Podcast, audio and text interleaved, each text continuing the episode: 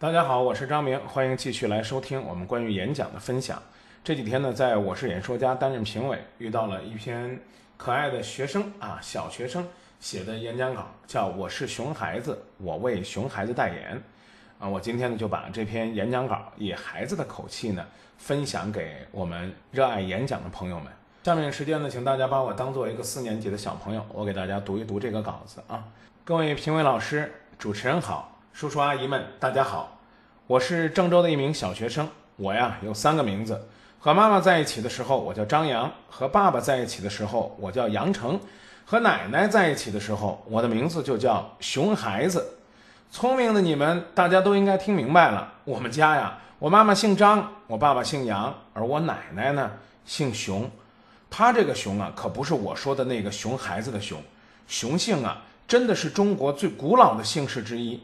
在百家姓当中排名第一百二十一位，古代啊就有熊毅、熊通曾受封为楚国的国君，清朝呢也有熊庆来是中国现代数学先驱，曾经研发熊氏无穷数理论。但是近些年来，人们一听到这个“熊”字，几乎就成了熊孩子的代名词，关于熊孩子的新闻也特别多。什么七岁的熊孩子在公交车打闹并挑衅大人被暴打？什么十二岁的熊孩子因好奇孕妇摔倒之后会流产吗？故意推倒怀孕四个月的亲戚？我听到这些新闻时非常心虚。他们都怎么了？不是说人之初性本善吗？不是说勿以恶小而为之，勿以善小而不为吗？他们的父母又在干什么呢？不知道养不教，父之过吗？我觉得呀，不应该把他们定义为熊孩子，因为他们这些熊行为已经远远超出一个小孩子该有的纯真善良。他们呢是坏孩子。各位评委老师、叔叔阿姨们，我是一个熊孩子，我今天要为熊孩子证明。我们所有在场的优秀的大人们，你们小时候谁没有熊过？反正我熊过，上树掏鸟蛋，下河摸泥鳅。撵个鸡逗个狗这些事儿啊，我都没干过。小时候我净上辅导班了。七岁，妈妈送我去学习逻辑思维。当时老师为了鼓励我们，会奖励我们小盾牌，攒够一定数量就可以兑现小礼物。有一次啊，我觉得自己攒小盾牌的时间太长了，于是突发奇想，趁老师不注意，悄悄地多拿了十个，计划着下一次。兑换一个我心仪已久的自动铅笔。回到家以后，我喜滋滋地数着小盾牌，连妈妈来到身边都没有注意到。为了掩饰心中的小紧张，我故意大声地炫耀：“妈妈，妈妈，快看，我挣了这么多的小盾牌了！”妈妈摸着我的头，微笑着夸我：“真能干，一下子挣这么多呀！”给妈妈讲讲，老师因为什么奖励你的呀？这我哪敢说实话呀！转转眼珠子，抠抠手指头，就是不敢说话，不停地抬头看妈妈。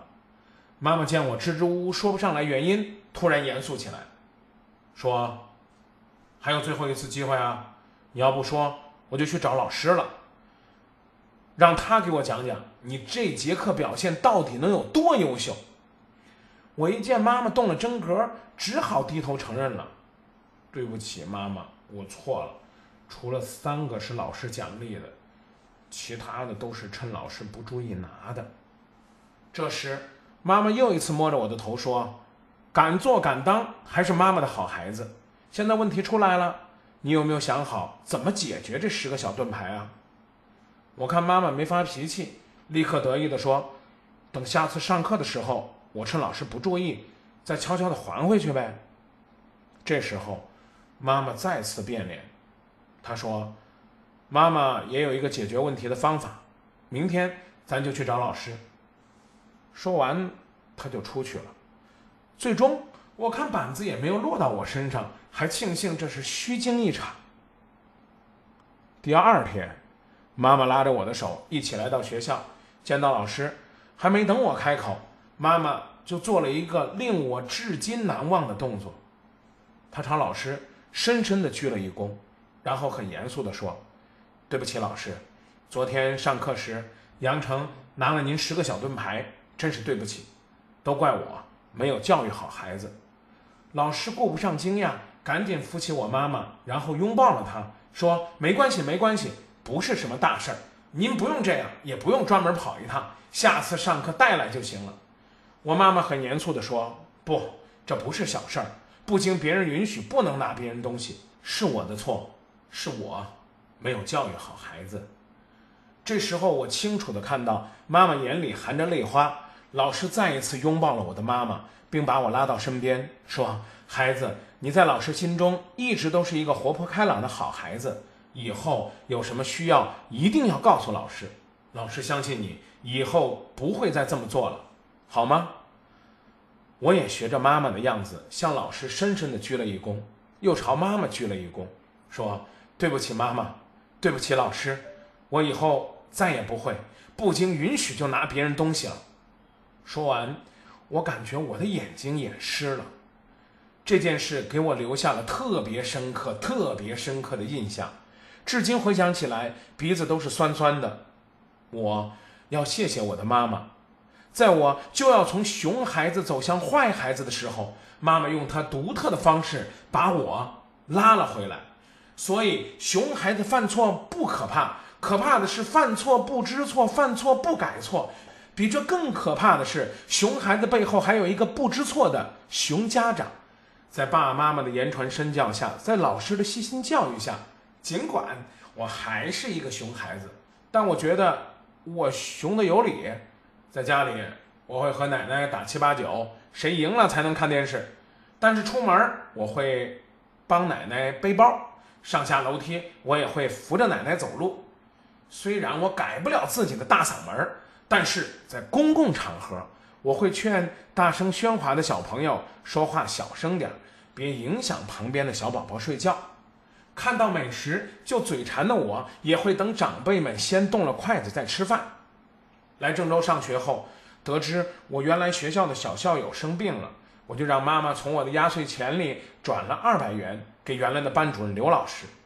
刘老师还发来一个小师弟小师妹要向我学习的视频。弄得我还挺不好意思。要知道，这些小师弟、小师妹们，说不定还有我当年捉弄过的对象呢。各位评委老师、叔叔阿姨们，我是一个熊孩子，我要为熊孩子证明，我要为熊孩子代言。请大家不要被社会上那些关于熊孩子的报道吓到，他们是我们熊孩子界的耻辱。不，他们不是熊孩子，他们是一群被熊家长惯出来的坏孩子。真正的熊孩子应该是呆萌可爱、有礼貌、童心童趣、有爱心。真正的熊孩子虽然是调皮捣蛋的机灵鬼，但是在大是大非面前，熊有原则；小打小闹面前，熊的可爱。真正的熊孩子的背后，都站着英明睿智且善于与我们熊孩子斗智斗勇的家长们。最后，我呼吁亲爱的大人们。请给予我们熊孩子一个成长的空间，教育我们，引导我们，从熊孩子长成优秀的大人，长成更加优秀的大人。我的演讲完毕，谢谢大家。